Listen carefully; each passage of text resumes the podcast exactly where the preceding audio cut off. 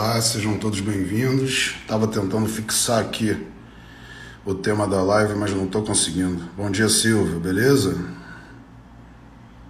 Deixa eu ver se eu consigo aqui.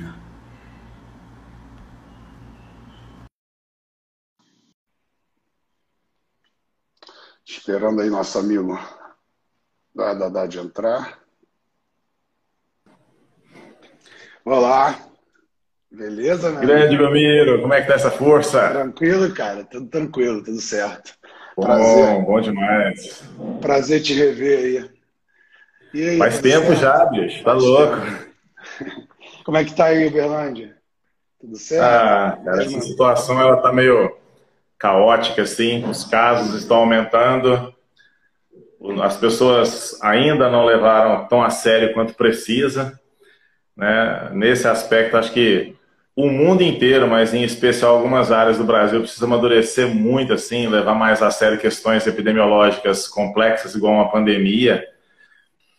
Mas, enfim, né, o nosso nicho, que é um nicho de atividade física, pessoal fazendo manifestações para conseguir abrir as portas das academias, e eu entendo o lado do empresário. Eu sei que é complicado, mas isso não vai dar coisa boa. É, eu concordo. É Local de proliferação complicadíssimo, mas eu entendo lá dos colegas. Eu partilho do, do, da, mesma, da mesma opinião, né? Assim, eu até compartilhei esses dias um texto do Daniel Ampierre é, contrapondo, né? A, a, o papel essencial da atividade física nesse momento versus a abertura da academia. E apesar de ser um papel essencial que a academia, que a atividade física tem né, para minimizar os efeitos né, da inatividade que a quarentena nos impõe, é, essa atividade física não precisa necessariamente ser feita dentro da academia. Né? Então, existem outros meios Exatamente. de você realizar e de você levar a atividade física a esse público que precisa realmente. Né? Então, tem como a gente prestar um trabalho remoto, né, usando videochamada, usando ferramentas, né, aplicativos. Inclusive, é, já fazendo um jabá, esse final de semana eu tenho um curso falando exatamente disso, que é o Personal Trainer ah, que é que tem como objetivo né, é, é, habilitar ou né, trazer mais segurança para o profissional de educação física, prestar um serviço de qualidade, mesmo que de forma remota. Né? E acho que o segundo passo vai ser prestar, levar esse serviço até o seu cliente. Acho que a academia ela vai lá para frente, né? Mesmo quando ela abrir, quem vai querer treinar mesmo vão ser os marombeiros, né? A galera que é grupo de risco vai ficar cautelosa, só vai querer trabalhar. Então a gente tem que se reinventar é, nesse momento mesmo para tentar solucionar Quando você fizer problema. essas ações assim de curso, essas coisas, manda para cá para eu divulgar para o pessoal. O pessoal daqui gosta pra caramba do seu trabalho. Tá ótimo. Entendeu? Eles vão é, com certeza acessar e comprar. A ideia é maravilhosa. Então vou te mandar, mandar para cá. Vou mandar o link assim que a gente acabar a live. O, Bem, o áudio está dando certo aí? Está me ouvindo direito? Tá ótimo, tá ótimo. Tá Bacana. Meu Nós estamos numa reforma né? aqui no estúdio, então tem martelo, serra, tem tudo aqui, viu? Uma barulheira danada. Não, tá tranquilo. Bem, Edu, é... Pô, nem te dei parabéns né, pela, pela defesa aí do mestrado, que você me comunicou ah, sim, um tempo obrigado. atrás. Tinha dado né, só por mensagem, assim, é, tete a tete, ainda não tinha te dado parabéns, né? Então, assim, como a gente está fazendo é, pela, pelo meu Instagram, né? Fui eu que propus a live. É, eu acho importante você se apresentar, porque eu acredito que grande parte dos meus seguidores te conheçam, né? Mas tem aquela galera que não conhece, que está entrando na live e que eu acho importante falar. Para quem não sabe, o Edu é uma referência para mim. Né? A gente dividiu um curso é, em 2013, eu acho que é a primeira vez, em Brasília, 2013 ou 2014. E de lá para cá, eu acompanho o trabalho dele, né? Ele tem uma vivência prática é, muito é, rica, é, ele tem uma vivência acadêmica também, né? Então é, tem é, esse know-how de pesquisa, né? É, defendeu o mestrado agora, mas é um cara que já está em ensino de nível superior há muito tempo, né, Edu? Então acho que fala um pouquinho da tua trajetória como atleta, como treinador e como é, profissional pesquisador também. Acho importante para a galera te conhecer um pouquinho melhor. Obrigado pelo espaço. É, bom, Belmiro, é, essa live aqui ela é uma coisa que eu fico idealizando já tem muito tempo. Ixi, eu olhava seus trabalhos e falava, pô, tem vontade de fazer alguma coisa com esse cara. Quando você me deu a oportunidade de estar contigo lá no Arnold, aquilo ali para mim foi uma, uma benção. Eu falei assim, nossa, que delícia, cara. Gosto do cara pra caramba e ele tá arrumando um espaço para eu poder fazer meu trabalho, mostrar minha cara num público maior, que coisa boa. Amigos, eu me fiz profissional de educação física numa época em que nós não tínhamos conselho. Então, na verdade, eu atuo dentro das academias desde antes dos 16 anos. Eu fiquei praticamente 12 anos envolvido com Kung Fu e no meio disso a musculação surgiu e fui para as academias. Fui da geração da aeróbica de alto impacto, com faixinha amarrada na cabeça e tudo. E entrei na faculdade de educação física já com o propósito de estudar força e hipertrofia. Sempre fui alucinado, eu tinha vontade de ser grande, né, de ficar musculoso, saber como é que era isso. Eu pesava 69 quilos na, na, na minha faculdade, né? E durante a faculdade, tudo que eu estudei, tudo que você imaginava, assim, será que esse cara estudou? Não, eu só estudei pensando em como é que faz para aumentar a massa muscular. Então, assim, o eixo das biológicas do meu currículo, você olha e fala assim, que beleza! Área de esporte, só assim, mas esse cara não queria fazer educação física, não. E a parte da filosofia e didática, eu administrei da maneira como foi possível. Depois, na pós-graduação, surgiu um amadurecimento muito grande.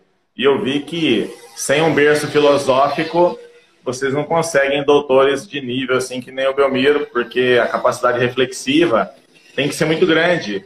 Eu sei que muitos de vocês acompanham várias pessoas que escrevem nos posts das redes sociais a interpretação deles de um resumo de um artigo que de fato eles não leram.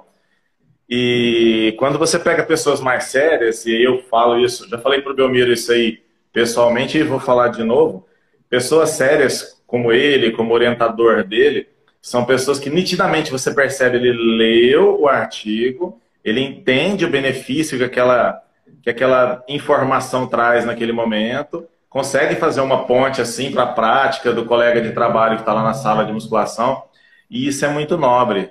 Eu comecei a dar aula na pós-graduação em 1999. Eu comecei a dar aula na graduação em 98 e na pós em 99, em 2000 quase. Então, são 20 anos vendo a formação de profissionais e trabalhando ao lado dos formadores de profissionais. E hoje eu fico feliz porque eu vejo assim o trabalho do De Salles, que é doutor, e eu passei 20 anos ao lado de doutores que de verdade não valiam a pena. E tinha professor, inclusive, da tua faculdade, em algumas pós que eu dei aula, que a gente falava assim, nossa, que pena, cara, que é isso que ele acha que é hipertrofia muscular. E assim como você, tem o Jonato, que é um querido, um amigão, assim, um cara que eu sou apaixonado, que também é pessoa séria, a gente olha e vê assim, a dureza que é ser escritor aqui no Brasil, ser pesquisador no Brasil, e ainda assim administra rede social, corre atrás, dá os cursos, está lá fazendo o corre-corre dele, né? E alguns outros poucos. Né? Alguns outros poucos. Porque fanfarrão, De tem demais. Você que está aí no alto escalão, você deve ver e, já um pouco preocupado. Esses dias eu conversando com o Antônio Carlos Gomes, ele falou assim da tristeza que é ver isso, né? O mais alto escalão da, da educação tem pessoas com ego maior do que a verdade científica. Isso é complicado, né? É, Mas hoje nós vamos falar de coisas né? boas, né? Disso aqui nós vamos falar, não. é. Não, eu concordo, assim. Antônio Carlos também, né, um grande nome, né, assim, referência. Mas realmente, assim, tem. Inclusive, eu entrei na rede social para dar um contraponto, né, para alguns pontos que para mim não desciam. É, minimização do volume, né? o treino tempo eficiente acima de tudo, é, a banalização do exercício isolado. Então, essas coisas me geravam incômodo. E, de certa forma, é a mesma, a mesma galerinha né, que defende essas coisas e que tem queimado aí a nossa área aí, amplamente. Então, assim, Sim. realmente a gente tem que fazer um contraponto, tem que, tem que trazer um outro ponto de vista, mas é bom que as máscaras estão caindo, né? Apesar de agora ser um momento de usar máscaras, né? Que todos temos que usar máscaras mas tem a máscara de gente que está caindo aí. E é isso, né? Assim, é, é, é, triste porque queima a classe como um todo, né? Principalmente para os nossos pares, para os nossos pares internacionais, né? Galera, pesquisador sério da área do exercício, ciência do exercício lá de fora, vai passar a não levar tão a sério o pesquisador brasileiro por causa dessa postura de alguns poucos pesquisadores, que a gente tem que falar que a gente tem muitos pesquisadores produzindo muito conteúdo de qualidade. Né? Assim, nos últimos 10 anos é, surgiram muitos pesquisadores que vêm da prática, galera que trabalha bem, que trabalha o conhecimento científico, conhecimento científico com aplicação prática, né? Acho que é o é. essencial, né? É, é aquele, inclusive, uma das revistas que eu mais acho interessante na nossa área, talvez não seja a que tenha maior fator de impacto, mas é a que tem maior aplicação prática, que é o Journal of Strength and Condition Research. Que não, tem, que não tem um setor, né, não tem um, um, uma sessão de conclusão, eles têm uma sessão de aplicações práticas do achado. É. A parte principal do estudo são as aplicações práticas daquele achado. Então, acho que já é um Self conditioning, enorme. Self conditioning faz parte da montagem das minhas aulas de pós, desde quando eu acordei que precisava ter artigos em todas as aulas de pós. Né? Porque em 99, 2000, as aulas elas eram um pouco mais soltas, assim, era mais um bate-papo, sabe? Depois ela começou a ser mais bem referendada. E sempre através da strength conditioning, sabe? É. Muito tranquilo ah, quando você segue também. aqueles pesquisadores. É, eu, então, entrei, eu entrei como membro internacional na graduação ainda, né? Na, da NSA, né? National Strength and Conditioning Association. E é. desde então, assim, é, veio é, mensalmente, é como se fosse a minha revista mensal ali para eu ver o que, que saiu de novo. Sempre tem que um que artigo que talvez eu não use em aula, mas sempre tem um, três, quatro, cinco artigos que eu gosto de ler e que me enriquecem é, em termos de conhecimento e base para aplicação do treinamento. Né? Eu, tenho esse, eu tenho esse cuidado também, gosto muito, gosto muito.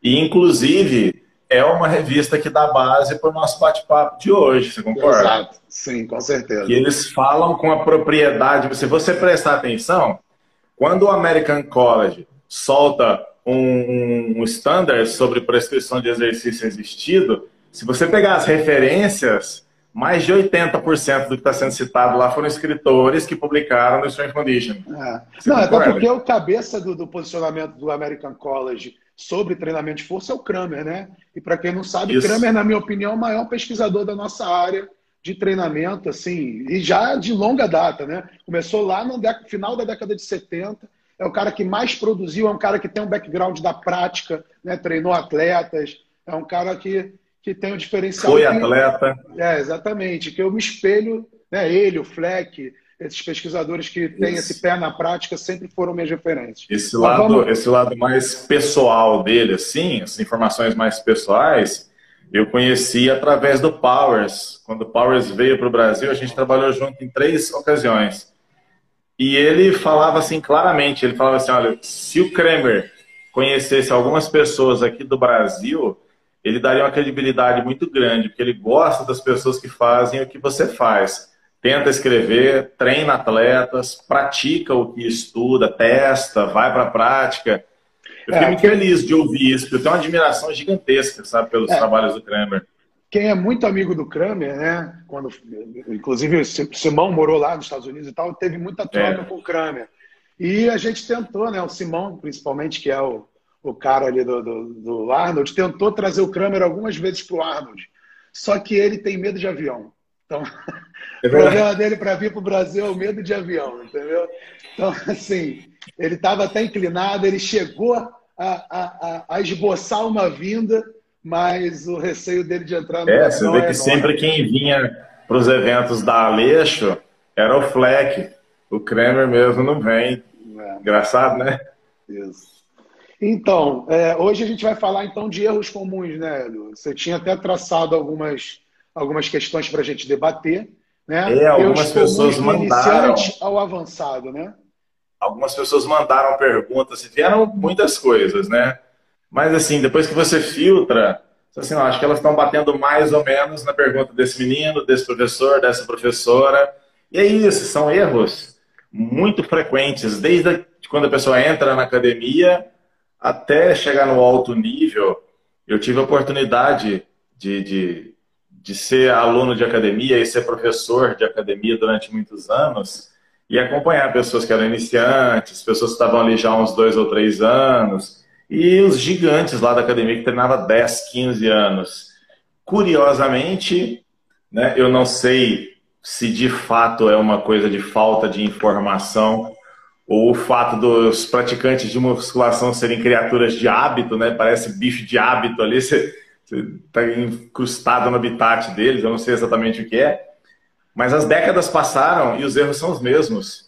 Por isso que eu achei bacana se nós pudéssemos sentar e bater um papo em relação a isso, até porque eu acho que as pessoas que seguem o seu trabalho, as que seguem o meu trabalho, eles devem esbarrar com as mesmas perguntas com uma frequência muito grande.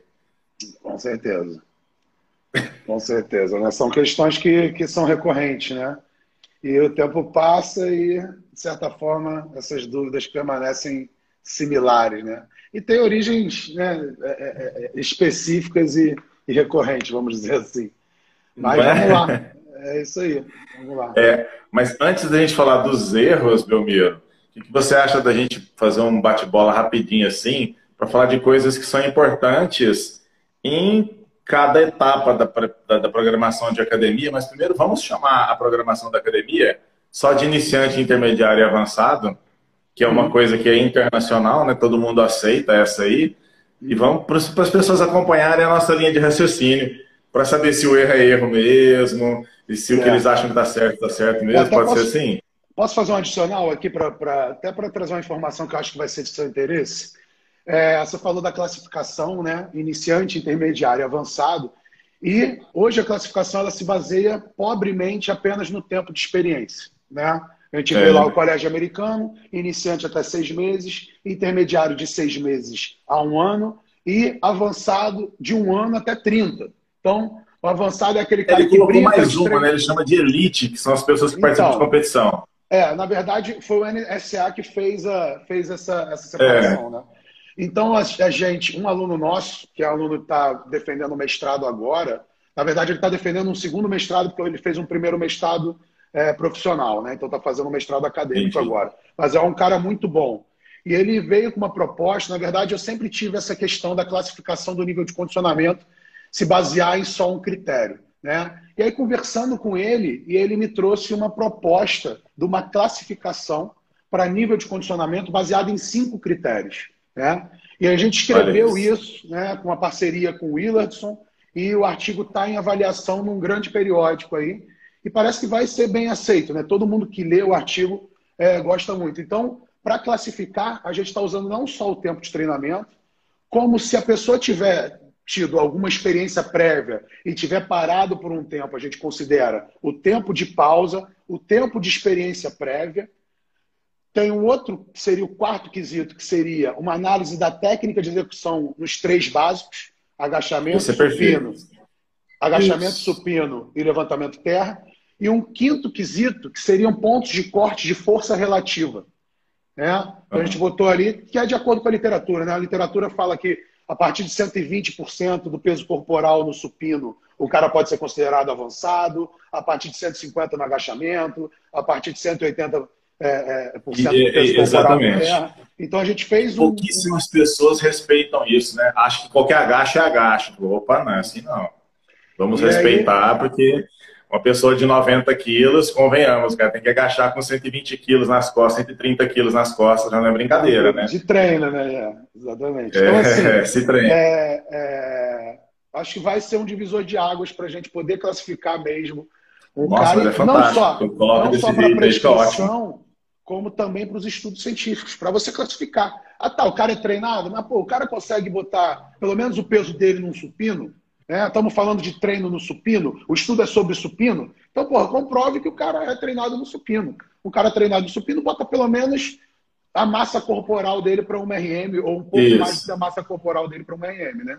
Então, acho que essa classificação ela vai ser muito importante para a gente não ficar nesse limbo, porque tem estudo lá que é treinado, recreacionalmente treinado, bem treinado, altamente treinado, a maioria, atleta. Fica meio assim, será que esse cara é treinado mesmo? E a hora que você olha as cargas que eram manipuladas né, nas tabelas iniciais do artigo, você fala, mas esse menino era meio fraco, falou que era pessoa treinada, né? E você vê que é um cara que é um recreador ali dentro da sala de musculação. Então vamos Isso é falar... sério. É. Então vamos começar nessa primeira classificação, né? Iniciante não tem jeito, né? Cara, assim, iniciante é o cara que tem menos de seis meses de experiência. Mas a gente tem que considerar que é, de acordo com o que a gente tem hoje na literatura, é considerado iniciante o cara que foi sempre sedentário, o cara que nadou a vida toda e nunca fez musculação, e o cara que treinou musculação 20 anos e está parado há mais de seis meses. Esses três caras são Pois é, mas isso, isso já é um problemaço. Para mim, iniciante é o cara que tira a anilha de um lado e deixa a barra cair do outro. Exatamente. Falou, esse cara é um iniciante, ele não Exatamente. sabe se virar dentro da sala de musculação. Quando é. você olha os movimentos, e aí ele pode ser até para todo lado. Ele pode ser até é, ativo, na corredor e tal, mas a experiência na musculação não é a mesma. E aí, mesmo assim, o iniciante que é um iniciante ativo, ele vai ser muito diferente do iniciante sedentário, né? E a Sim. gente não pode botar no mesmo saco, não pode botar no mesmo bolo para escrever o mesmo volume, né? Priorizar é só as mesmas variáveis. É só você sair da sala de musculação e ir lá para o dojo. O cara é preta de judô e ele foi fazer aula de boxe. Entendeu? Não é, não é preta de boxe. Não é. Tem jeito, né? Exatamente, claro, exatamente. É, enfim, então vamos falar desse iniciante, né?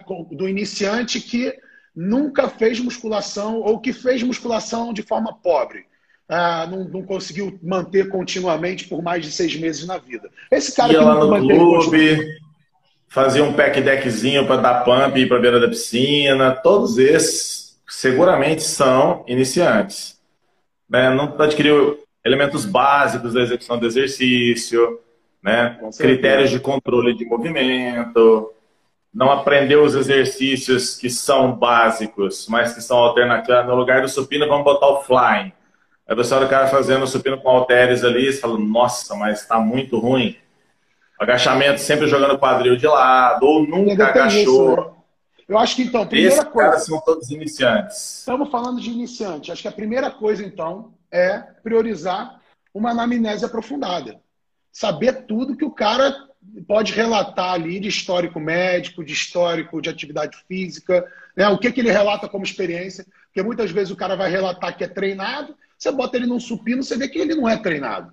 Né? Que Exatamente. ele nem recreacionalmente treinado ele é. Né? Então, assim, tem aquele super relato também. Então, assim, primeira coisa que a gente tem que priorizar, eu acho, é uma anamnese bem aprofundada. É, mas estamos falando de erros é. comuns.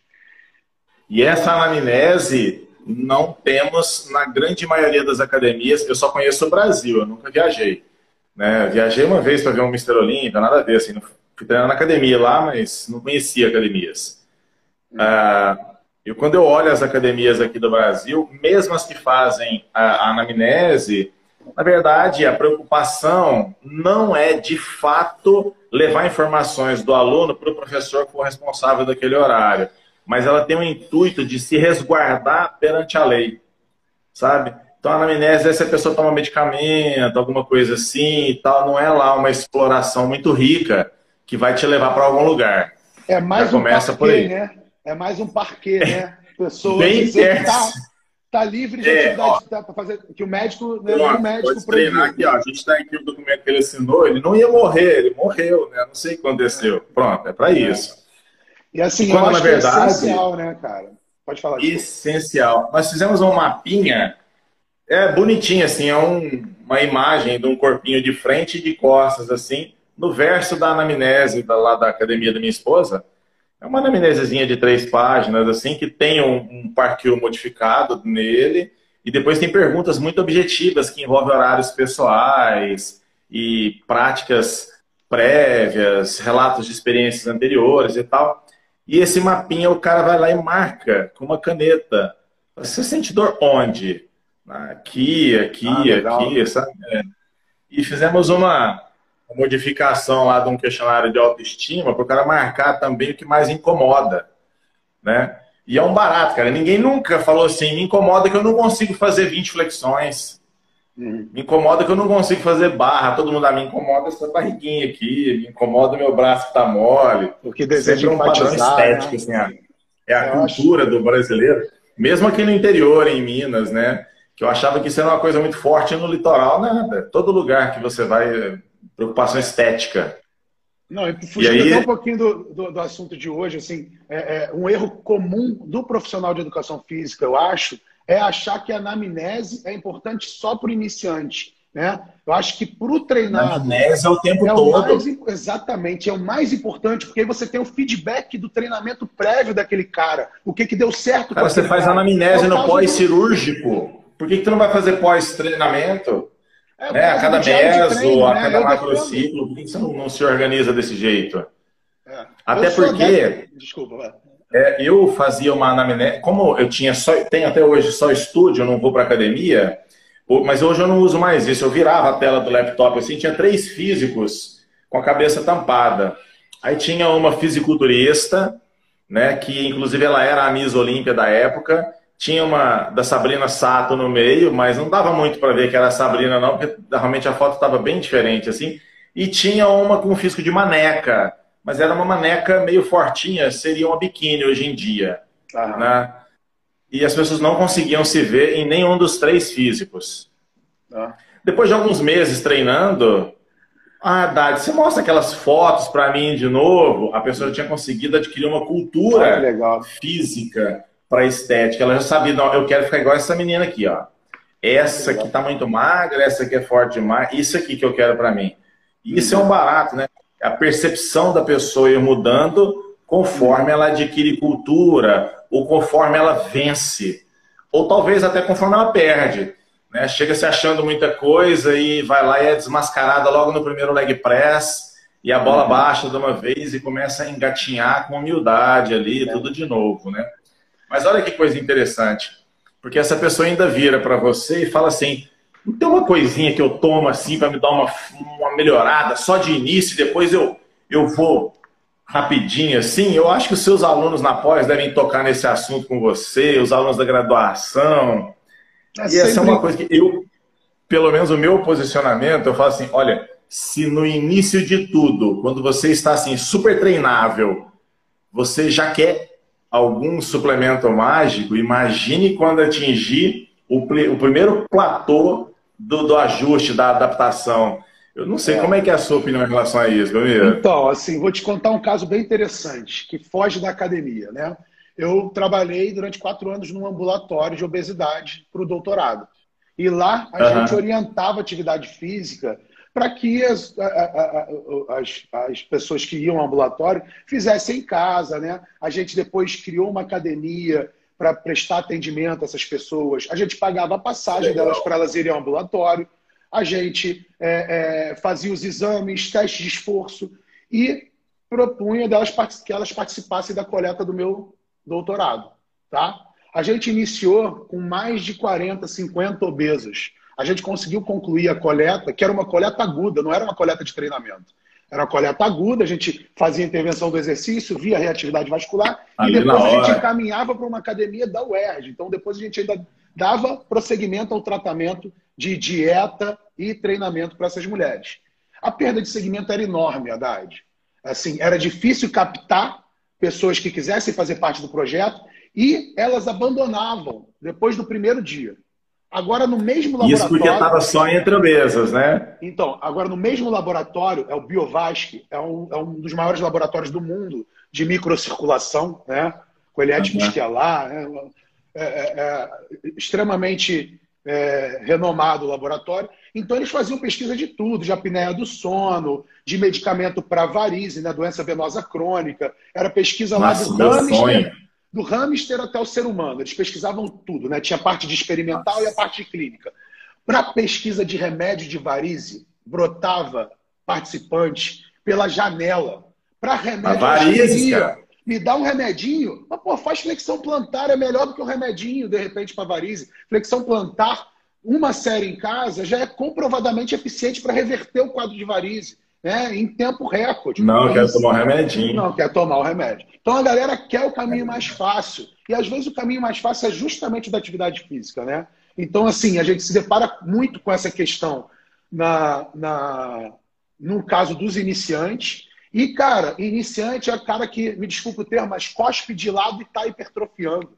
Né? Isso Fez mesmo. uma série Extremamente treinável. O cara já vai ter resultados que ele teria usando esteroides nesse período inicial de adaptação inicial, cara. Ele já ganha 50%, é. 100% de força de uma sessão Eu vejo outra. dessa forma também. Não está fazendo com um quilinho hoje semana que vem está fazendo com dois, na terceira semana está fazendo com três, ganhou 200% de força. Em duas semanas Exatamente. precisa de algum suplemento, algum aditivo. Não, eu queria ter essa evolução. A, a galera não entende que a janela de adaptação ela vai fechando, né? Quanto mais treinado é. você, você menos. é, menos treinável. Então, assim, Exatamente. o cara que está no alto rendimento, um Mr. Olímpia, que tem lá seus 130, é 130 quilos de massa magra, o cara luta, toma todos os recursos mais avançados, tem um aporte médico e técnico mais preparado e ganha um quilo de, uma, de um treino. Às vezes é um, nem, nem ganha em termos de volume muscular, ele ganha em qualidade, né? ele melhora ali é, a estética do quadríceps, ele né, corta mais o abdômen. Alguma coisinha melhorou, mas não Melhor. são ganhos expressivos assim. Isso é muito sério, porque isso é cultural. Né? Eu sempre falo para as pessoas, teve uma época que é, eu separava um dia da minha semana para oferecer consultas aqui no estúdio. E foi assim durante oito anos, seis anos. Não eram consultas baratas, não era uma coisa acessível para qualquer público, assim. Era um trabalho mais elitizado. Todas as vezes, presta bastante atenção, Belmir, eu disse todas as vezes em seis anos eu fui chamado de charlatão. Todas as vezes. Entenda, eu sou um professor de educação física. Então, o que eu faço é dar suporte para o nutricionista, dar suporte para o médico desse aluno, e em relação a esse aluno, deixar bem claro para ele assim, a, realidade de treino que ele tem, o que, que eu posso oferecer e onde que ele pode chegar com o treinamento dele. É isso. Todas as vezes eu fui chamado de charlatão. Mas por quê? Porque, vou explicar. Uh, era o início dessa história de modulação hormonal e era uma coisa assim. Então, muitas pessoas, médicos, de uma maneira inocente, estavam maravilhados com a possibilidade de prescrever algum tipo de esteroide, algum tipo de peptídeo que ajudasse a pessoa na melhoria da massa magra e da adiposidade. E eu imagino, eu, eu sei quão é, quanto isso é tentador, né? Pô, imagina se você é um médico e pode prescrever isso, sabendo que o cara vai dar uma secadinha e ganhar músculo. Eu acho que você quer fazer isso com a pessoa. Só que eu sempre parto do princípio seguinte: uma prescrição que é clínica oferece aumentos de massa muscular. É evidente. Se você vai lá e toma um, um esteroide, pode ser um drotestoma, deposteron, e fica quieto, só se alimenta, a massa muscular ela aumenta, mas isso não é bodybuilding.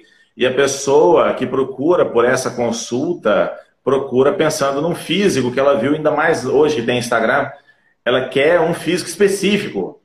Ela olha uma pessoa com uma linha de cintura bonita, com um frame corporal bacana, um shape interessante, assim, nossa, será que se eu tomar esse chifre do capeta ralado aqui, será que isso vai me deixar um físico assim? E ela tem esse sonho.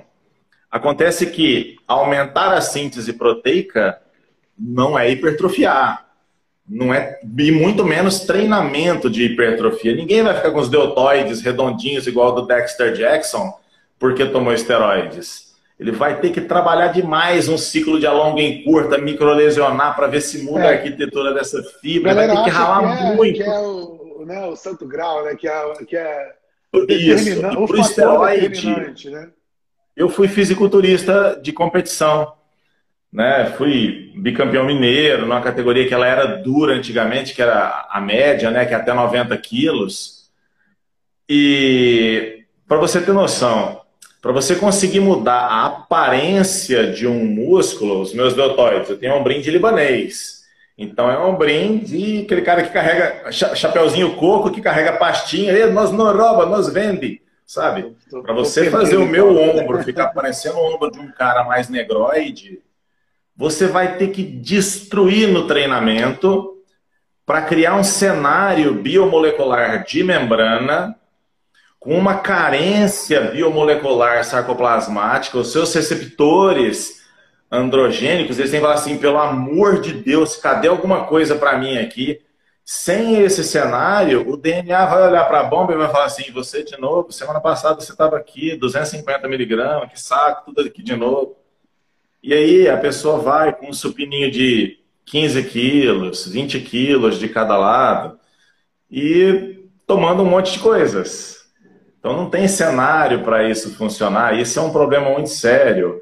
Eu vejo nutricionistas, talvez até bem intencionados, mas calcularam de algum jeito errado ali o VET da pessoa, prescrevendo suplementação proteica. Isso assim, cara, deixa eu te contar uma coisa. Esse mocinho ele não consegue correr 12 minutos na esteira. O, o ajuste cardiovascular dele tem atraso. Assim, ele, com 12 minutos ele já entrou em lactacidemia absurda já. E o treino dele é muito fraco para você ficar perdendo tempo passando whey protein quando nesse primeiro momento, a principal coisa que ele tinha que adquirir era rotina. Uhum. Rotina.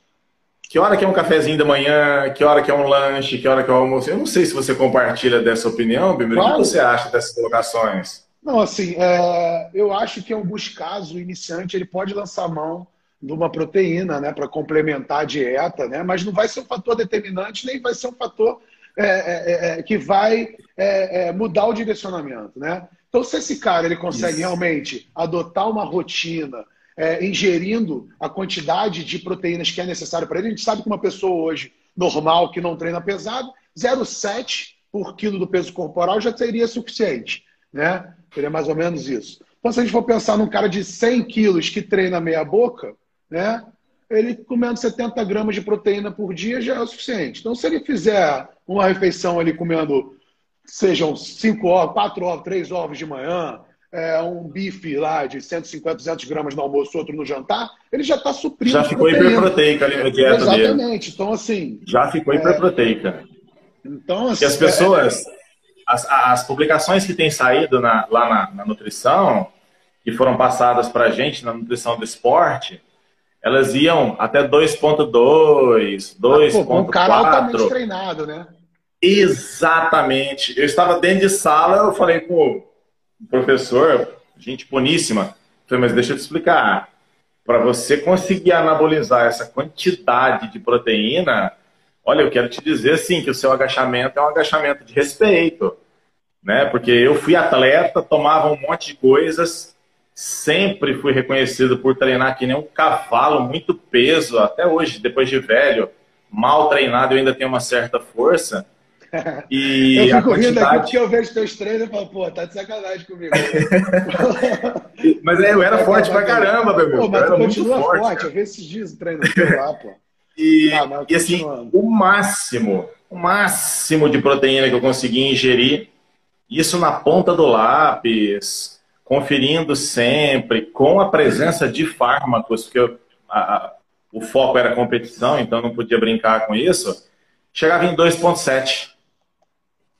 Não, é Então eu vejo ah, eu, né? tomo, eu como 4 gramas de proteína, eu falo, sério, poxa, até bom de garfo, hein, menino? Porque. Ou então tem um patrocínio, né? De, uma empresa de suplemento que pode tomar o whey no lugar da água. Aí tudo bem. É, nessas condições, né? Mas.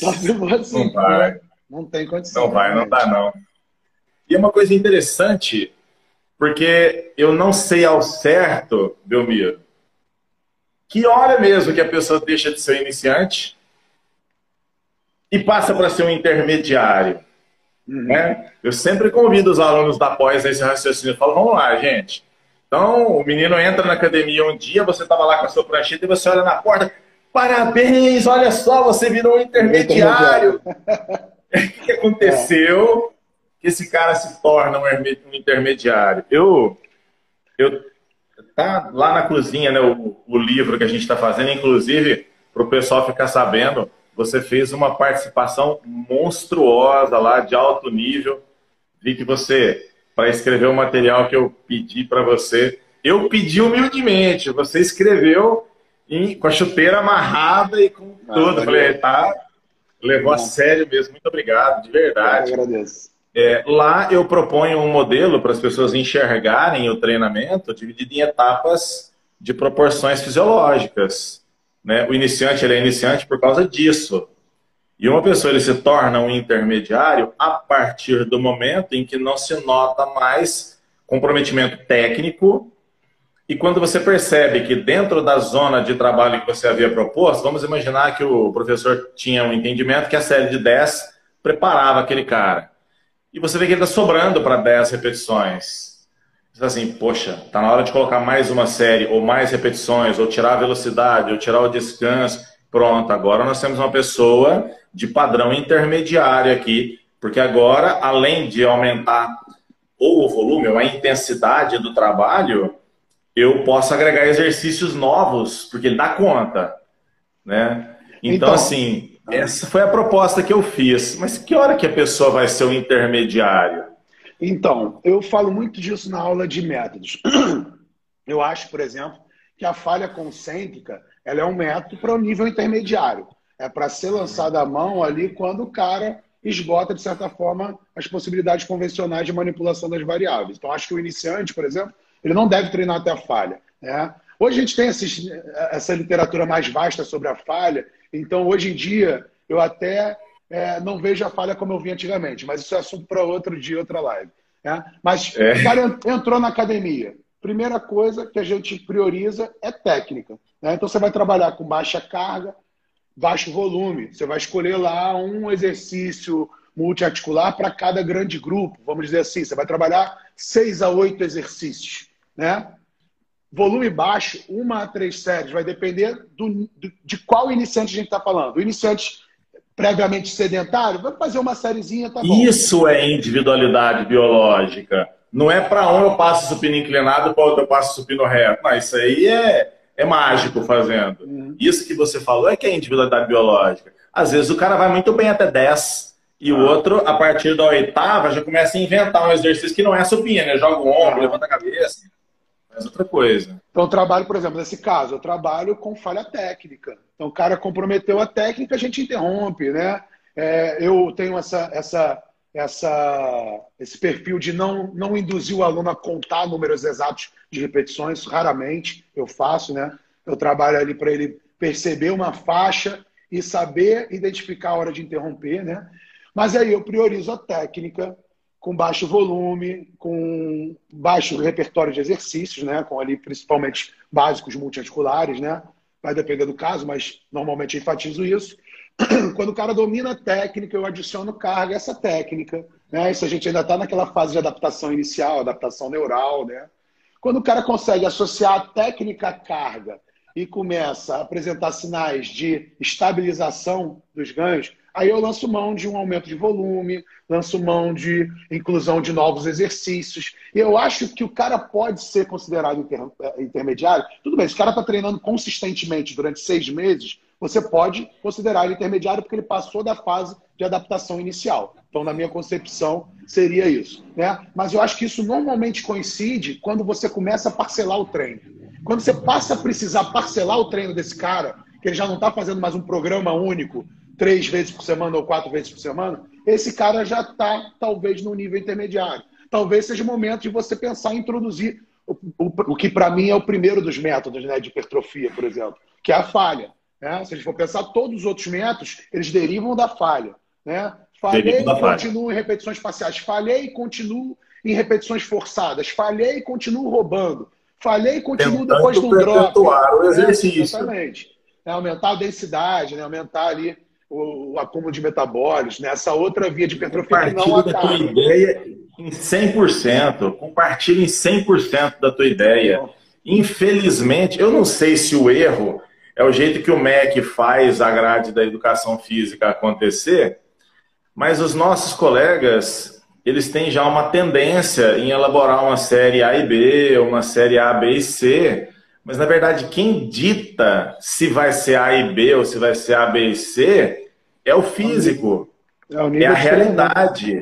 Né? É o fenômeno que vai te mostrar como você vai aplicar a teoria.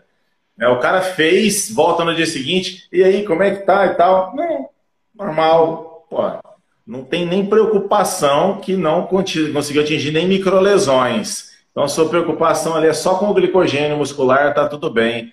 Mas essa leitura que eu considero rápida e fácil de fazer é uma pergunta. Né? A mais difícil que eu vejo, e eu acho que você já viu isso alguma vez também, é quando você pega uma pessoa muito impetuosa para treinar, e aí você vê ela treinando na segunda, e aí na quinta-feira você percebe queda do desempenho, mas a pessoa não quer parar de treinar. Aí é você que vai te falar, comparado com o treino de segunda ou teu treino de quinta, realmente ele está deixando muito a desejar. seu joelho está balançando muito, você está quase olhando para mim pedindo para descansar mais um minuto entre as séries.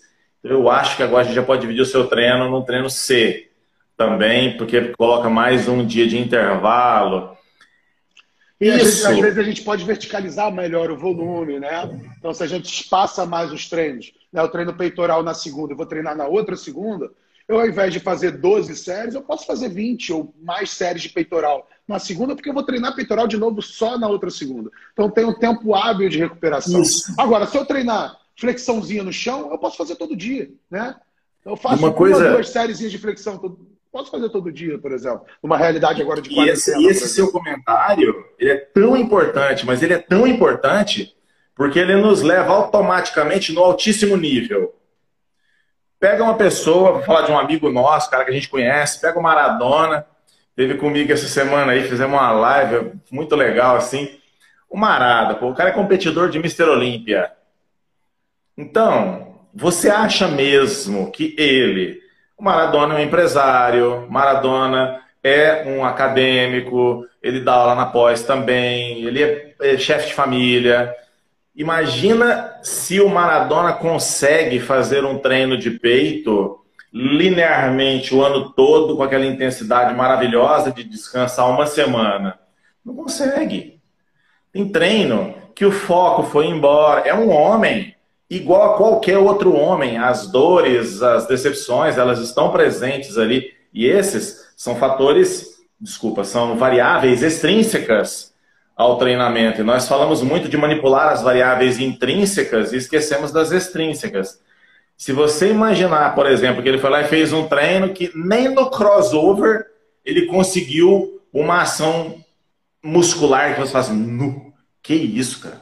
Não é possível, o cara não perdeu foco em nenhuma repetição. Não, ele foi lá e fez o crossover para dar pump, você olhar e falar assim, nossa, ainda está faltando uns 3 centímetros do arco do movimento ali para acabar a concêntrica mesmo. Tá balançando o corpo na excêntrica de qualquer jeito. Aí vai para o supino, faz, mas assim, o tríceps fica desse tamanho, o peitoral tá do mesmo jeito. Será que ele vai desenvolver um elo com a morte, vai dar um câncer no cara, se daqui dois, três dias ele fala assim, rapaz, eu vou treinar peito de novo, aquele treino lá não ficou bom não. Uhum ele tem essa liberdade. Poxa, meu amigo, ele passou por todos os estágios da preparação física. Ele tem, exatamente, ele tem condição psicomotora, ele tem condição de tecido, ele tem condição emocional para fazer treinos muito fortes e para fazer autoavaliação. Olhar esses treinos que de hoje eu fiz só para fazer, que não virou nada. Ah, mas é, assim vezes, isso fica, no caso dos demais alunos, isso fica a critério do professor, né? Então, assim, uma estratégia Sim. que eu acho muito interessante é usar faixa de repetições. Usou faixa de repetições. Pô, o cara chegou, ele treinou, você botou lá 8 a 12, faixa de hipertrofia. O cara chegou com um treino, que ele, com a carga que ele lá, botou 40 de cada lado no supino. E no, no último treino ele fez é, com 40 de cada lado é, 8 na primeira série, e hoje a gente botou 40, ele já fez 12, a gente sabe que a gente pode esticar mais o elástico, né? Que o elástico Exatamente. vai Agora o cara chegou mal alimentado, dormiu mal, você bota esses 40 quilos no supino e na primeira série ele faz 7, ou ele tem aquela dificuldade ali nítida em realizar o exercício, aí você tem que entrar com um treino regenerativo, fazer uma brincadeira, mudar o grupamento. É.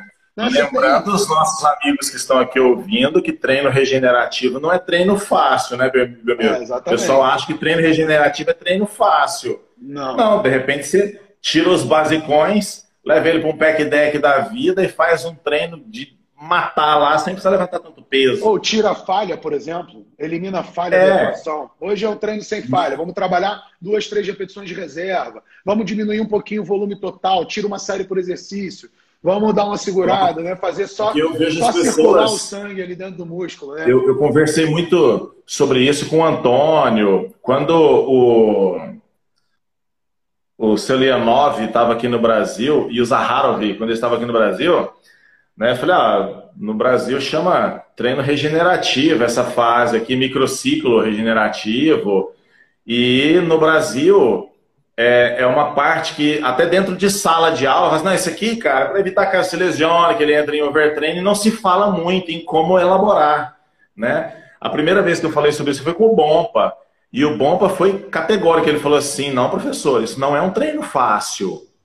É um treino onde você muda drasticamente a natureza do estímulo, mas continua dando estímulo biológico. Exemplo, vamos imaginar que o nosso aluno estava fazendo um trabalho aí essa semana que a gente estava batendo forte ali com séries muito curtas, abaixo de 8 e pesão mesmo, muita é carga mecânica.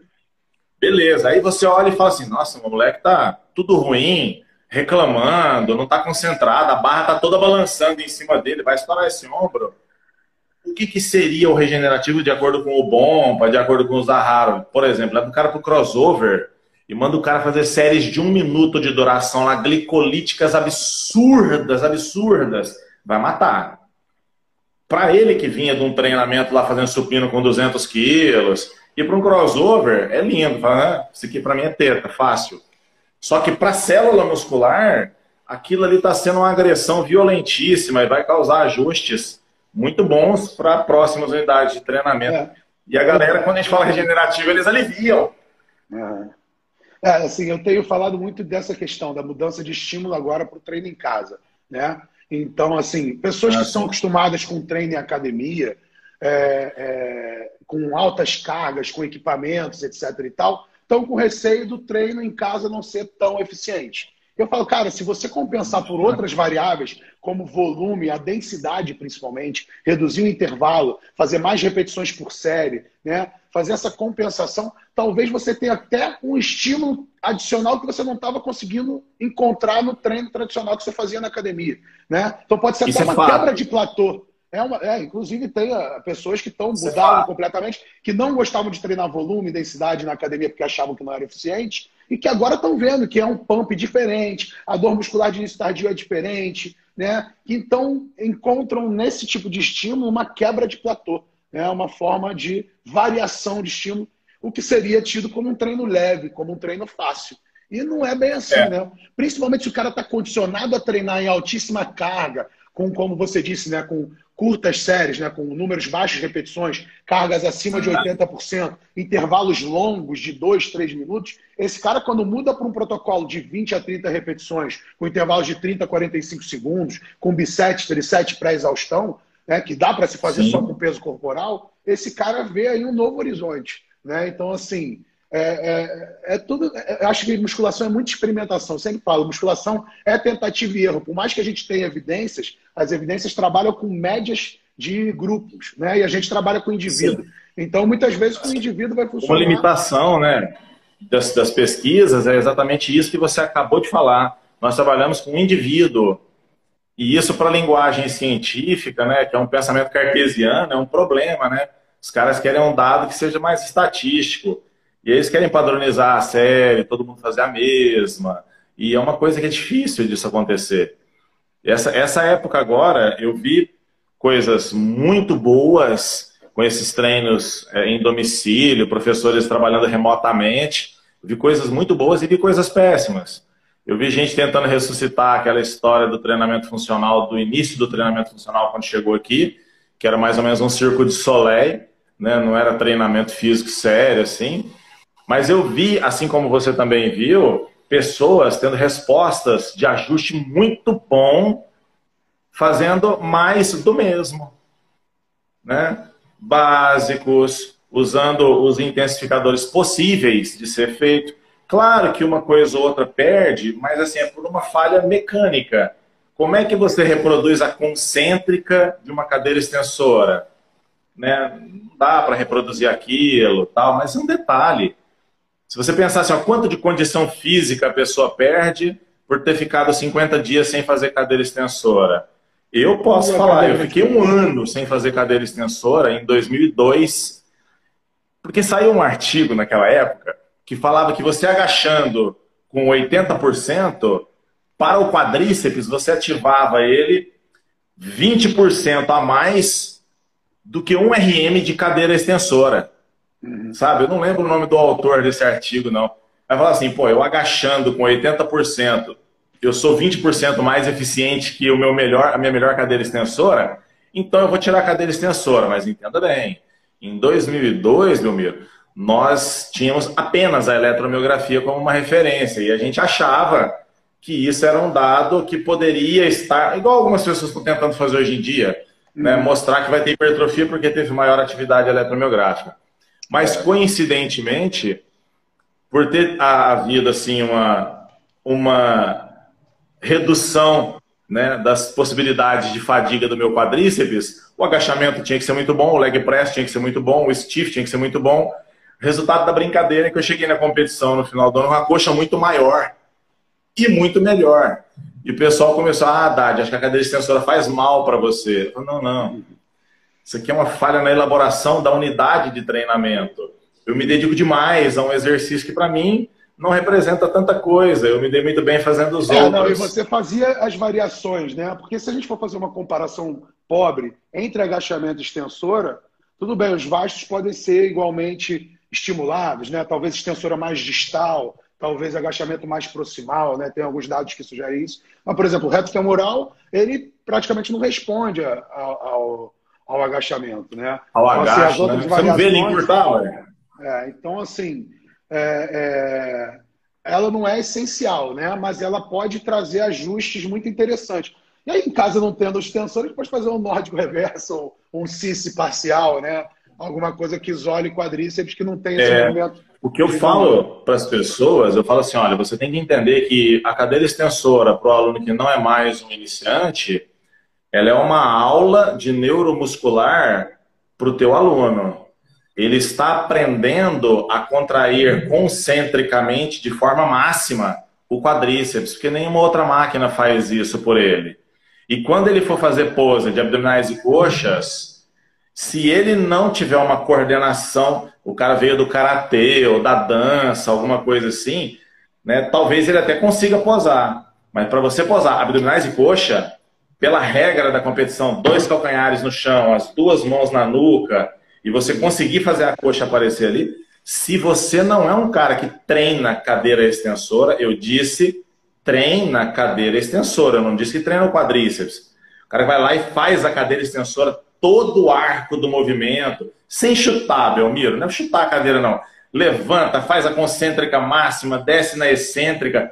Quando você não estiver mais sustentando o torque, chama as fibras musculares que forem prima das tuas, sei lá, mas segura a carga até chegar no torque máximo de novo, levanta com paciência, sabe assim, doutrinado a suportar mesmo aquele exercício difícil pra caramba, ele não consegue posar abdominais e coxas, sabe? Eu vejo, eu vejo muito vídeo seu com a, a sua colega de trabalho, a Raíssa. Raíssa. Raíssa, fazendo um exercício, cara, eu acho ele um exercício para macho, assim, sabe? Eu fazia quando eu pesava 60 e poucos quilos lá no Kung Fu. Não podia fazer mesa flexora porque você ficava estéreo. É, o pessoal do Kung Fu. mas nós fazíamos muita flexão nórdica, que é muito, mas é muito mais pesado. E eu vejo aquela mulher fazer aquele exercício numa potência e falo, caramba, mas lógico, tá treinando faz séculos para ficar boa naquela execução. Uhum. Né? E eu vejo aquela reversa às vezes eu, você mostra, eu olho aquilo e falo assim, Jesus, cara. Porque aquele movimento, ele é muito usado no, numa técnica do RPG, sabe? E quem faz muitos treinos de musculação, para fazer aquele exercício no RPG, chora. Falei, Deixa eu te falar só um negócio. Vai cair um minuto, tá? Vai cair um minuto, aí qualquer coisa é? a gente volta. É. Tranquilo, aí você recomeça. É. E eu vejo vocês fazendo e falo assim, por que, que esses exercícios sumiram. Claro, as máquinas facilitaram a vida e tal. Mas, poxa, são técnicas boas para quem tem força, para quem tem vontade de fazer força. Né? Para quem é mole, vai para a máquina, porque não tem outro jeito, né? Tanto faz avançado ou intermediário. Isso não, não, tem, não tem outro recurso. Agora, o aluno da hipertrofia máxima, quando ele atinge platô, Belmiro, para onde que você o leva? Quando o cara, o aluno avançado, atinge o platô. O que, que eu é, faço? você pega uma, uma modelo, uma professora que nem a Raíssa, que ela é avançada, compete, e aí chega e fala assim, ó, tô ganhando mais nada com isso, minha perna tá desse tamanho, minha cintura não afita. Então, e agora? Primeira coisa é justamente a anamnese, né? Perguntar o que está acontecendo, se ela está mudando alguma coisa na dieta, se ela está dormindo bem, se ela está mantendo uma rotina propícia para que ela tenha ganhos. Depois a gente vê se ela não está estagnada. Eu tenho um, ali, é, eu bato um teto com a Raíssa de 25 a 30 séries por grupamento, é, dependendo do grupamento, né? Mas fica ali entre 20 e 30 séries. E aí, quando eu bato eu também, esse teto, eu mudo o estímulo. Né? Bati o teto ali, fiquei ali naquele teto, aí eu pego, é, altero o estímulo, diluo o volume, eu mudo para um estímulo bem diferente. Né? Então, por exemplo, ao, ao, longo, ao longo desses tempos, eu já fiz com ela. Né? Eu treino principalmente membros inferiores com ela, ela hoje faz um treino de membros superiores ali é, só para manutenção, porque até ela quis destreinar algumas coisas que ela estava muito hipertrofiada, né? Então eu, eu oriento principalmente o treino de perna dela e faço as modificações principalmente nos treinos de perna. Membro inferior, ela membro superior, ela treina só deltoide, aí faz um trícepsinho, um negocinho assim, né? É o que categoria pede, né? É... E aí, cara, já trabalhei com ela inicialmente treinos mais de força, né, enfatizando multiarticulares básicos, né, perna como um todo, na segunda, um treino com mais falha, densidade na quarta, com grande volume, um treino regenerativo na sexta. Já trabalhei com ela ênfase anterior na segunda, ênfase posterior na quarta, ênfase em glúteo na sexta. Já trabalhei isolamento, né? Atualmente, por exemplo, a gente está trabalhando meio que isolando e dando looping. Por quê? Porque ela está com menor repertório de movimentos, ela tem menor sobrecarga para trabalhar em casa. Então, estou trabalhando de forma isolada, quadríceps na segunda, de forma isolada. Muito estímulo é, do lado só ali, é. De, de, forma isolada posterior na terça, de forma isolada glúteo. Isolada não, mas entrando aí no quadríceps é, mas, na quarta. Quinta-feira, membro superior, e aí inicia o looping na sexta, né? E está fazendo dessa forma. Então, assim, já, já, já experimentei diversas formas de manipular as variáveis com ela. Sei o que dá mais certo, ela se dá melhor com densidade, mas não é por isso que eu vou focar só na densidade. Eu acho que ela, se ela se dá melhor só com a densidade. Fecha a janela. Eu tenho que entrar com estímulo de alta carga, de menor densidade, de vez em quando, né? Então eu brinco com ela nesse esquema. Ela gosta muito de treinamento de conclusão, mas eu aplico pouco né, no caso dela. Né? Mas volta e meia eu entro com uma oclusãozinha ali para né, variar o estímulo. Mas eu, eu, eu costumo modificar bastante é, a abordagem de dois em dois meses, assim. Modificar bem, assim, dois, dois a três, né? Não tem um tempo certo. É quando eu vejo que há necessidade mesmo de é. fazer essa variação de estímulo. Eu tinha certeza que você ia falar isso aí. Eu tinha certeza. Porque Pessoas avançadas, eu tive a oportunidade de treinar atletas homens e atletas da categoria feminina, muito experientes em competição, e eu percebi assim, quando atingia platô, já é agora que vai encerrar? É, eu acho que vou dar uma encerrada e iniciar, porque estão dizendo aqui que senão não consegue salvar, tá? A gente já abre de novo. Tô. Valeu.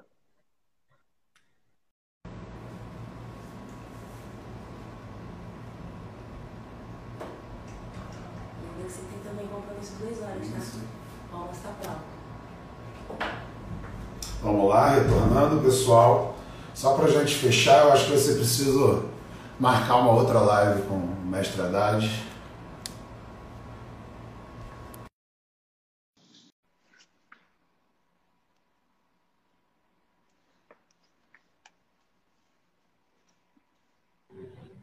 Tá conseguindo me ouvir? Estou ouvindo muito bem. É porque o que eu vejo, eu acho que você deve é, não sei se você tem o hábito assim de de vez em quando responder as pessoas lá do, no Instagram. Eu tenho um toque. Eu tenho um toque que eu não posso ver ali o balãozinho dizendo que tem gente falando comigo que aquilo ali me incomoda.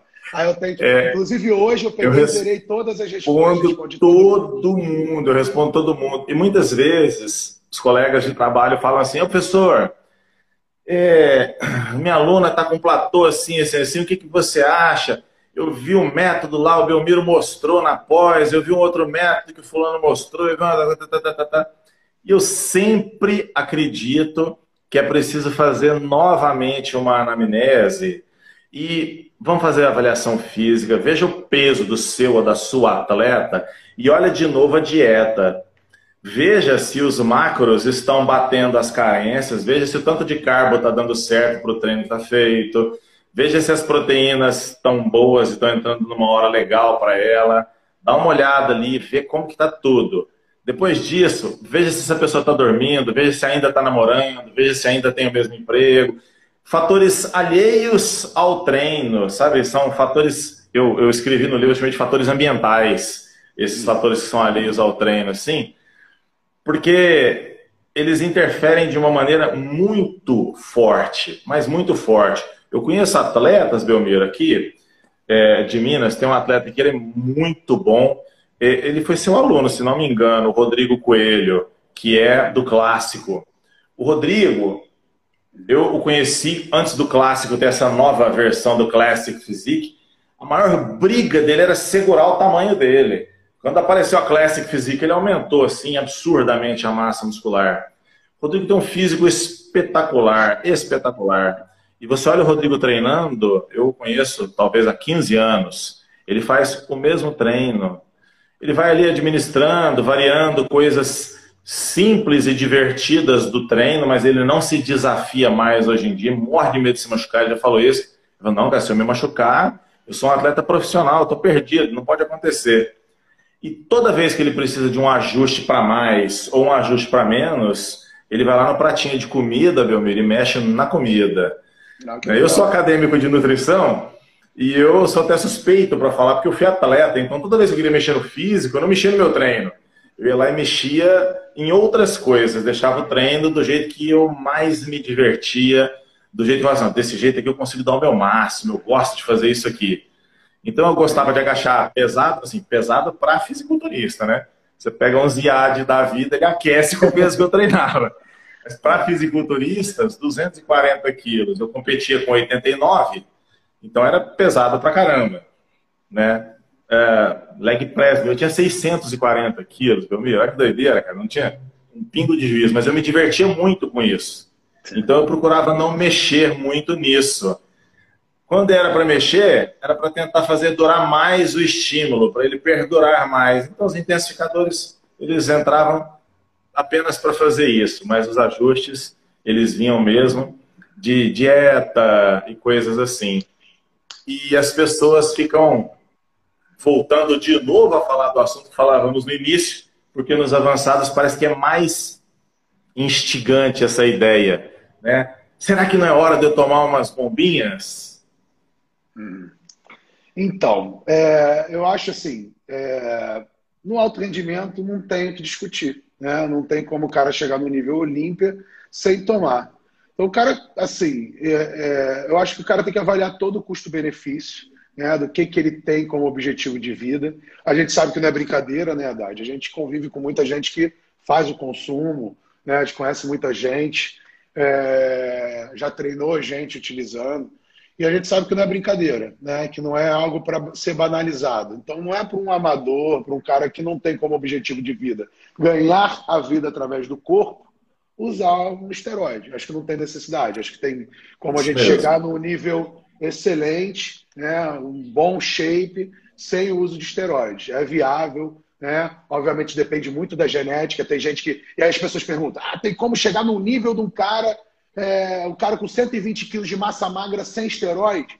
É muito difícil, mas existe um ou outro cavalo, né? Algum outro anormal que chega, cara né? Inclusive, a gente vê, às vezes, caras que não têm recurso nenhum. Né? Um cara que está preso nos Estados Unidos, que não tem acesso ao uso de esteroide, o cara está enorme dentro da é cadeia comendo comida de presidiário.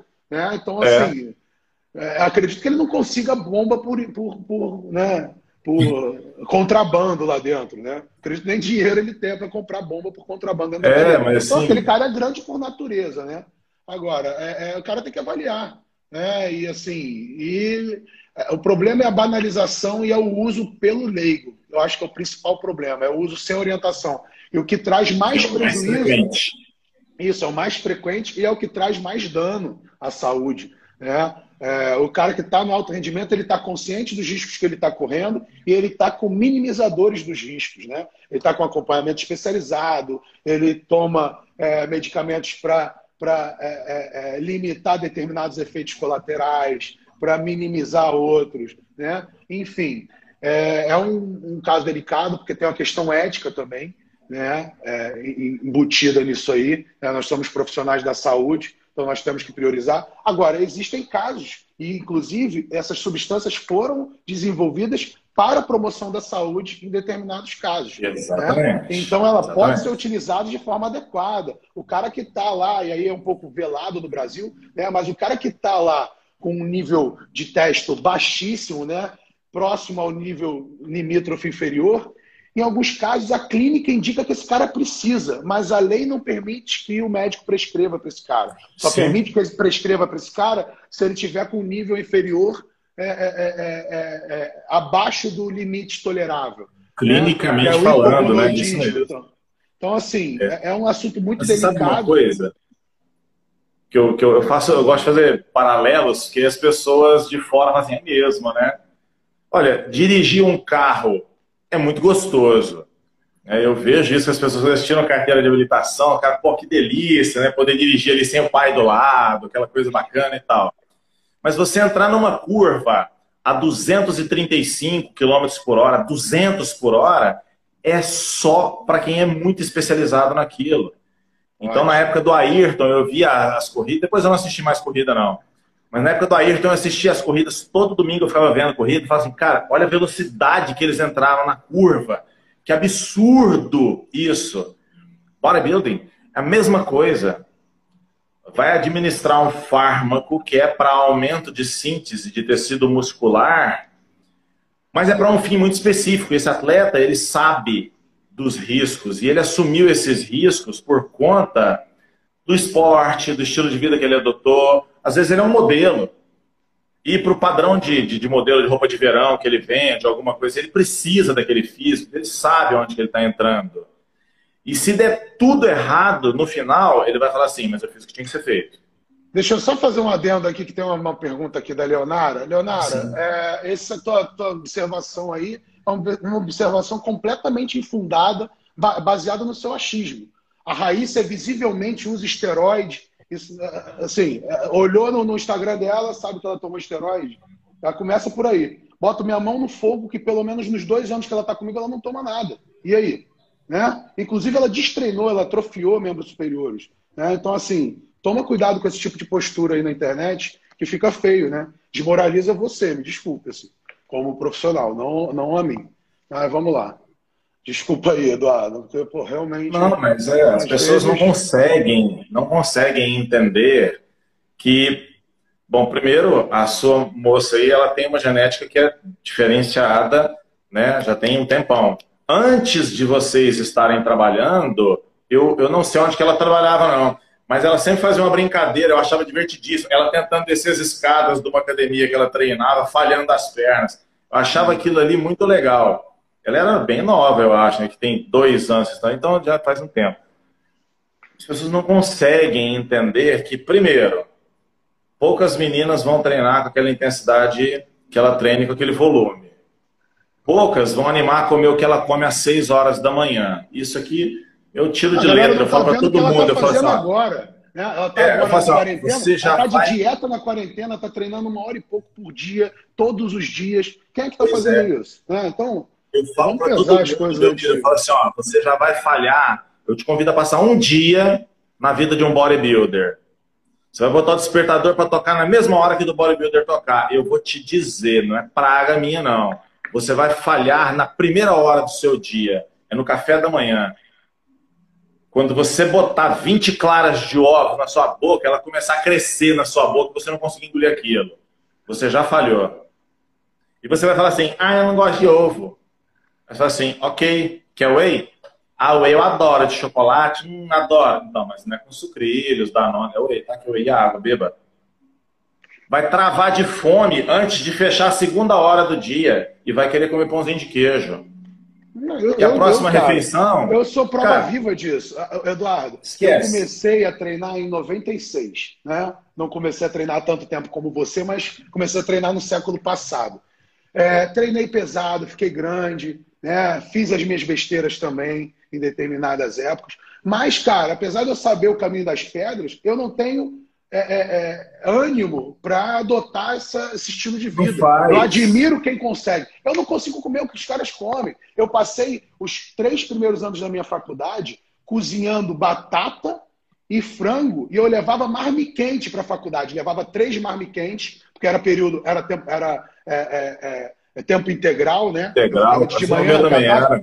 Não tinha micro-ondas, era aqueles marmiquentes que a gente botava aguinha e esquentava no vapor na Sim. tomada. Eu comia aquele frango insosso com batata. Eu tomava 12 claras de ovos cruas por dia, porque na época a gente acreditava que fazia é. bem. Entendeu? Fiquei grande, mas eu percebi depois de um tempo, principalmente quando eu comecei a estudar mais, que aquilo não era para mim, que eu não conseguia coincidir é essas duas rotinas. Né? Então eu admiro, eu tento manter, volta e meia eu engordo, às vezes ganho massa de novo, num tempo que eu fico mais tranquilo, consigo treinar. Agora, eu admiro e fiquei assim, né, mostrei uma determinada indignação, porque eu tenho acompanhado, eu tenho a Raíssa hoje como uma, uma filha, né? ela está ingressando, ela fez após com a gente, ela está ali pleiteando o mestrado. É uma menina extremamente dedicada, inteligente, e eu sei da rotina dela, eu sei o que, que ela faz, a ponto da gente fazer um curso, sair do curso e no coco bambu, comer camarão frito e tomar cerveja, e ela levar o pote de whey dela para tomar, num sábado à noite. Pô, isso é foco, cara, me desculpa. Então não vamos desmerecer o trabalho da pessoa é, é de, dizendo que é bomba, porque eu sei o quanto que ela foca naquilo ali. Né? Sim, então, sim. É, causa uma certo, um certo incômodo esse tipo de, de comentário. É, eu vejo muito sabe. as pessoas desmerecendo o trabalho dos outros, dizendo, ah, tomou bomba. Mesmo quem toma bomba, e às vezes quem toma bomba tem que correr mais atrás ainda, porque ela está fazendo. Aí né? sim. Aí sim, se eu posso falar já treinei, já acompanhei atletas. Quando, olha, ó, Belmiro, assim, não é contação de papo, não, mas assim, é, é para ilustrar o que eu vou falar. Eu tenho seis campeões mundiais de jiu-jitsu, um campeão mundial de kickboxing acima de 100 quilos. E os meninos não tomavam esteroides, não. Todas as vezes que eu ia para alguma mesa redonda em faculdade, alguma coisa, eles falavam assim: ah, mas o esporte de alto nível não coincide com saúde, porque todo mundo é lesionado e tal. Eu ficava quieto, porque eu sempre cuidei demais da saúde dos meninos. Um dos meninos do jiu-jitsu quis fazer um ciclo bacana numa época lá, porque o mundial ia, ser, ia ter um mundial de uma federação aí no Rio, e ele queria chegar aí pagando para todo mundo e tal, e não sei o que, e fez. Chegou gigantesco, acabava de lutar, arrancava o kimono na parte de cima e tal. Rapaz novo. Para ele aquilo era importante naquela hora.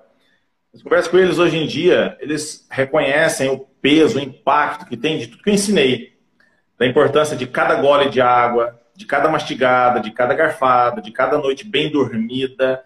Mas é difícil para as pessoas entenderem esse tipo de coisa, acreditarem que o trabalho é muito sério. E eu vejo isso. Olha, eu não sou fisiculturista de palco. E normalmente a pessoa que não acompanhou, né, Haddad? A pessoa que tem esse, esse ponto de vista é a pessoa que nunca acompanhou atletas, né? Que você tem inúmeros atletas, inclusive atletas famosos, que conquistaram shapes excelentes sem o uso de esteroides, ou que usaram uma fase da, da preparação e não, depois olha, de usar. Ou que, a maioria, tem um, aqui, tem um aqui que eu duvido muito, que é o Lay Coach que está comentando aqui. Depois você dá uma olhada lá no Instagram dele. Ele tem uns 55 de braço, tá? É um negão dobrado, forte, forte né? pra caramba. Foi meu aluno no FRJ, gigantesco. Ele diz que não toma nada, que nunca tomou. Né? Eu não digo, eu não, não digo que ele está mentindo, não, cara. Eu acredito que possa ser até a genética dele. É, mas realmente o tamanho dele é algo que todo mundo que vê fala, cara, tu toma alguma coisa, já tomou. Ele jura de pé junto que não, tá? Eu confio na... na Como é que é o nome dele, meu amigo? Lay Coach. Ô, irmão, perdi, perdi seu áudio, fala de novo. Ah, tá me ouvindo? Ah, ah voltou, voltou, voltou, voltou, beleza, beleza. Tá. Ô, irmão, Lady Coach, deixa eu te falar, se não tomou, deveria ter tomado, cara. Porque eu, com o chassi de grilo que eu tinha, eu precisei tomar para competir na de 90. Você ia competir na Open facilmente. Ô, meu amigo, deixa eu te falar uma coisa. Que aí nós já vamos encerrar esse bate-papo.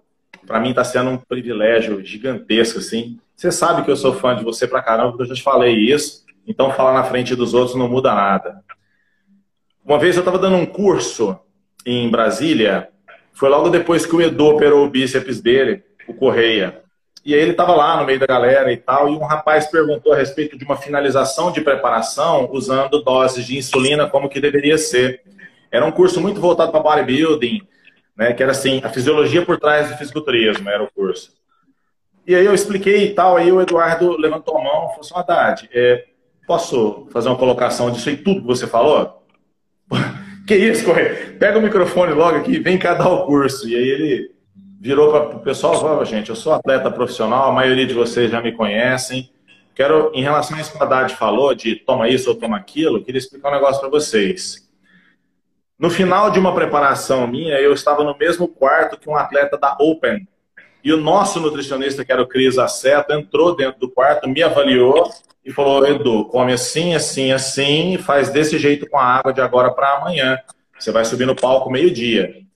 E virou pro gigante que estava do lado do Edu e falou: tira a roupa aí, deixa eu ver. Certo, vai comer assim, assim, assim, e vai tomar insulina assim. Belmiro, diz que o gigante falou assim: certo, como é que toma insulina? O Edu quase infartou. Ele falou assim: como que um boi de 130 quilos não sabe o que é insulina? E ele ficou indignado. E aí ele virou para mim e falou assim: sabe o que eu aprendi naquele dia, Haddad? Eu aprendi que eu sou um atleta da 212. Ninguém treina mais duro que eu, ninguém tem o rigor que eu tenho com a minha dieta, com a minha suplementação, com as coisas que um atleta precisa fazer. Eu sou 100% focado em tudo. Eu nunca vou ficar do tamanho daquele homem, ele não sabe nem o que é insulina. E as pessoas não conseguem entender que tem gente que é desse tamanhozão. Do mesmo jeito que tem gente que você vai lá no Jockey Clube e o cara tá em cima do cavalo, lá é um cara desse tamanhozinho correndo em cima do cavalo. Na Grécia Antiga, tudo bem, tem relatos de comer testículos, etc. Mas não era comum o uso de, de, de testículos, nem de nenhum esteroide, nem existia. E existiam caras enormes. As estátuas foram construídas com base em pessoas reais. Né? Tudo bem, pode Isso. Mas pô, a gente vê estátuas né, do Hércules de, de pessoas enormes, hipertrofiadas é, é, é, ao extremo. Né? Então, assim, existe a genética, existe o estilo de vida, né, o quanto de atividade física que faz, o quanto que treina, o quanto que se alimenta. Né? Existem inúmeros fatores que podem conduzir um resultado dessa forma que não é dependente necessariamente. Exatamente. Exatamente. Eu agora, se você concordar, Belmiro, para a gente já ir encerrando, né, que ah, o papo é bom, se deixar eu fico o dia todo. Tem a primeira defesa de doutorado remota agora. Vou, vou avaliar três horas uma tese de doutorado, né? Então vai ter uma primeira banca. Uma amiga minha da bioquímica, ela fez remotamente aqui na Federal, disse que foi muito agradável, né? Sentada na mesa da casa dela fazendo a defesa. É. Deixa eu te falar, isso assim, para os nossos amigos profissionais, para os nossos amigos que são entusiastas e que seguem o seu trabalho, para os que estão me conhecendo agora e para os que já conhecem, eu queria dizer uma coisa para vocês. Bodybuilding ele tem uma vertente competitiva. Você vai no palco e compete com seus semelhantes ali. Uma, uma hora o árbitro acha que você é bom, o próximo campeonato vai achar que o outro cara está melhor que você, isso é do esporte. Mas o bodybuilding ele é um estilo de vida muito importante. Ele muda muitas coisas em você. Esses dias atrás, falava assim, nossa, Haddad, você era disciplinado demais quando você competia. Eu falava assim, não, eu sou disciplinado hoje. Porque hoje eu faço as coisas que eu não gosto de fazer na hora que eu não quero fazer. Tem dia que eu preciso estudar coisas que eu não estou afim de estudar aquilo. Eu estou estudando aquilo porque é a aula e eu tenho que ir lá montar aquela aula. Eu sou disciplinado hoje, que eu tenho que acordar em determinados horários para atender os meus alunos. E naquele dia, naquela hora, eu queria estar treinando. Aliás, toda hora eu quero estar treinando. Eu quero ir para academia fazer nada, estar treinando, botar meu fone de ouvido Treinar e fazer meu cardio. Não é o problema. O treinar, é, para mim, o problema é, é, é disciplina é fazer o que você não quer fazer na hora que precisa ser feito. Você é doutor, Belmiro. Então, quando fala de disciplina, eu falo assim, ó, disciplina é o cara que foi e fez o doutorado. Por mais nerd que o cara seja, ele não namorou, ele estava escrevendo. Ele não foi no cinema naquela, naquela estreia, ele estava escrevendo. Estava lá treinando os ratos dele, estava fazendo as coisas dele. Isso chama-se disciplina. Fazer o que você não quer fazer na hora que precisa ser feito. Bodybuilding é um estilo de vida. Então vocês que gostam, vocês curtiram a live, que acharam bacana, Tem gente que começa no fisiculturismo, nesse estilo de vida, com 60 anos, pessoal. Para brincar, nem quer competir, não, mas quer ter um estilo de vida mais saudável. Durante três momentos da minha vida, eu me afastei disso que eu amo. Dois foi por causa de trabalho e um foi por causa do mestrado. Os do trabalho eu não me arrependo, não, porque eu conheci professores do Brasil maravilhosos e eu descobri mais ainda sobre coisas que eu gosto, que é ensinar. O do mestrado eu me arrependi bastante de ter me afastado de mim para fazer o mestrado, porque de fato eu espero fazer o doutorado num, num ambiente mais produtivo, com pessoas mais produtivas. Por isso que eu pedi para você, para ir fazer pós com vocês aí no Rio, né? E vou falar para vocês. Queremos pessoas boas. Todas as vezes que vocês pensarem em se aproximar de vocês mesmos, se vocês escolherem como um veículo para se aproximarem de você, da sua verdade, das suas limitações e da superação, se você escolher como um veículo o fisiculturismo, você vai ser extremamente feliz.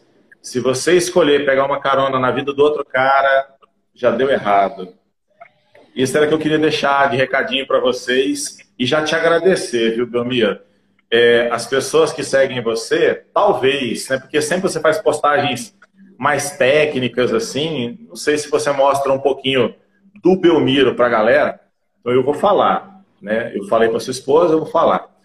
O Belmiro, meus amigos, é uma das pessoas desse nicho onde a gente convive da pós, uma das pessoas mais generosas que eu tive a oportunidade de conhecer. Eu acho que ele, percebendo as limitações que eu enfrentava por conta do lugar onde mora e algumas coisas, foi tirando da cartola momentos importantes onde ele me incluiu ao lado do orientador dele. Vocês têm que entender que não era assim, ele me pegou e colocou no carro dele para a gente ir pescar, não é isso não. Ele colocou a cara dele a tapa ao lado do orientador dele. Se eu fizesse uma vacalhação lá, quem ia levar o pito era ele, não era eu. O orientador dele ia se decepcionar com ele. Então, assim, isso é uma generosidade muito grande. Eu queria que você soubesse que eu sou de uma gratidão, viu, Belmiro? Muito grande. Se algum dia alguma coisa acontecer e eu tiver em condições de fazer por você as coisas que você faz por mim, e eu imagino que você faça por outras pessoas, você pode ter certeza que o seu nome vai estar primeiro lugar, se depois eu quero retribuir o favor, viu? Muito obrigado de coração. Valeu, Edu. Cara, fico até emocionado aí com, com essa, essa declaração, cara. A admiração é, é, é recíproca. Se eu te indiquei, foi porque, porra, eu tenho extrema admiração pelo seu trabalho. Então eu tinha plena certeza que você ia dar show e não deu outra, né? Simão elogiou muito sua palestra, foi uma das que ele mais elogiou. Né? E foi o, o Arnold que eu indiquei, você e o Cristiano Bertol. Os dois arrebentaram. Né? Então, assim, acho que foi muito importante, foi muito legal a participação de vocês e, assim, só engrandeceu o evento. Então, eu que agradeço né, você ter aceitado o convite e ter representado tão bem.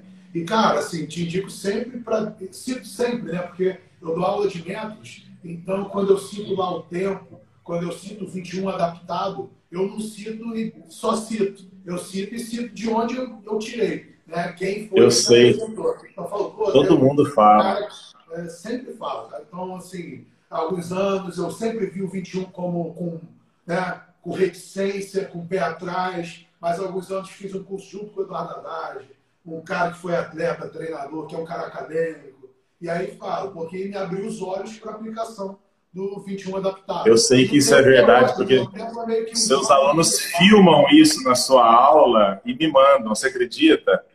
É, né? Que é, é gente que tem um coração muito bom, eles filmam isso na sua aula e mandam para mim, porque eles sabem que eu vou ficar muito feliz de ver uma pessoa importante falando uma coisa que eu, sei lá, se eu, se eu tirei da cartola, como é que eu fiz aquilo. Obrigado mesmo, viu? Com carinho, cara. Agradeço aí. Acho que a gente tem que marcar mais live. A gente até abordou, estressou bastante o tema, mas várias questões que você tinha até me, me perguntado se a gente poderia debater não foram debatidas, né? Então acho que a gente pode marcar mais uma live aí para a semana que vem ou para outra semana. Acho que só, só agrega, né? A gente que precisa. Ao falar, seu lado, meu querido, a hora que você falar eu vou, viu? Então, assim, Ao seu lado, a hora que você falar eu vou.